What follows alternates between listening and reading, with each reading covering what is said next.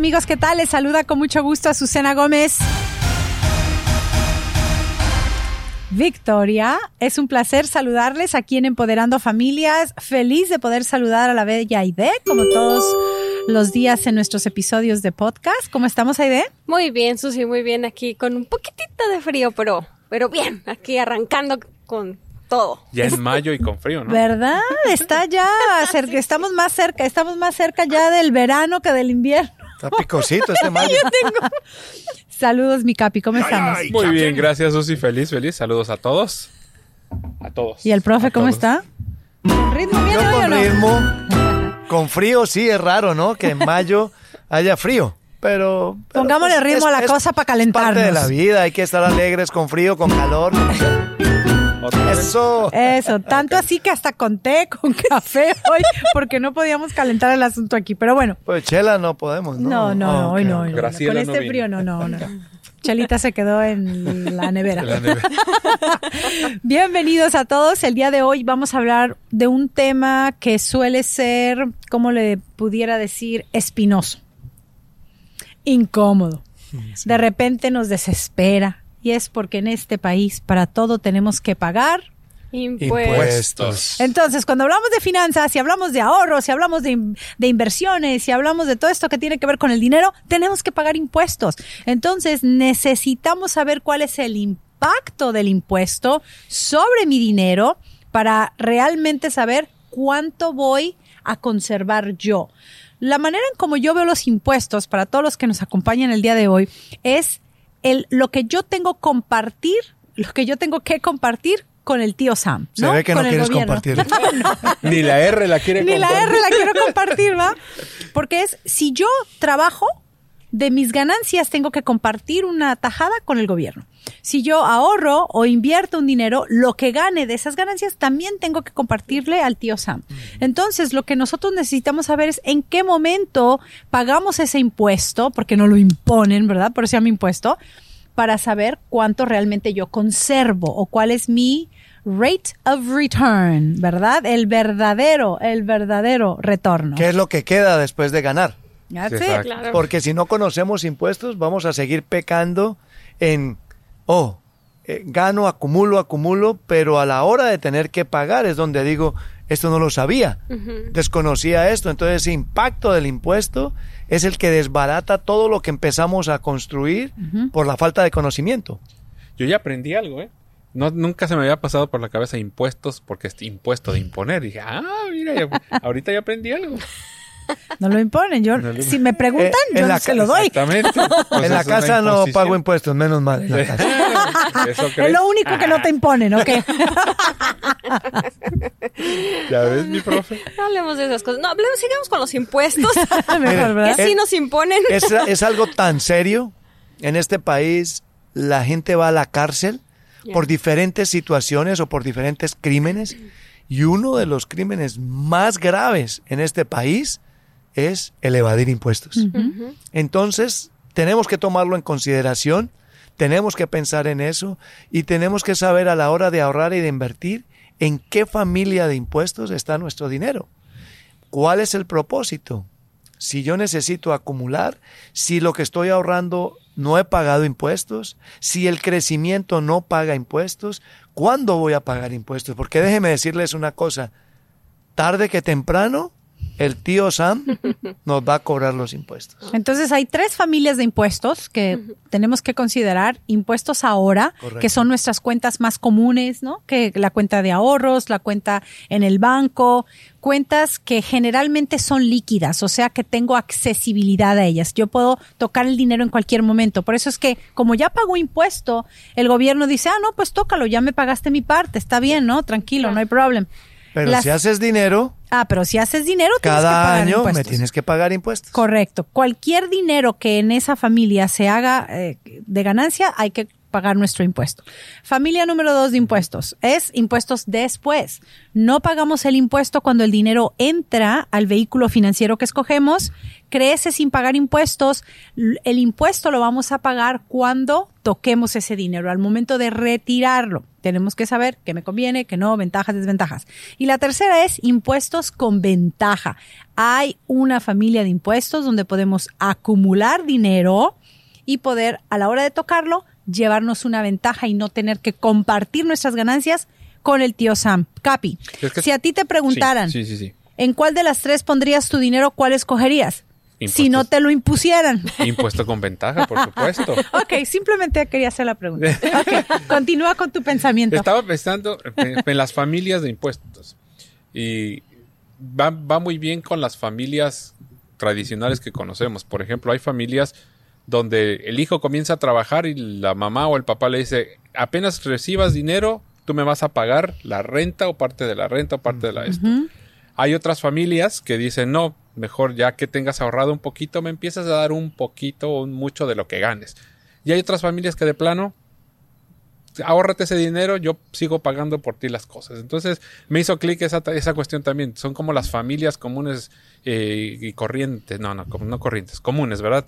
Eh, que, que tenemos y, y hay esa simil- similitud. Hay familias donde le van a dejar pasar a los hijos este, que, que sigan, que sigan ahorrando, que sigan ahorrando, mientras como papás nos vamos a hacer la, la tarea de, de proveer los, los gastos principales. En estos impuestos, me preguntabas en cuál me gustaría verlo. A mí, la verdad, con impuestos con ventaja. Todo lo que sea con ventaja, I mean.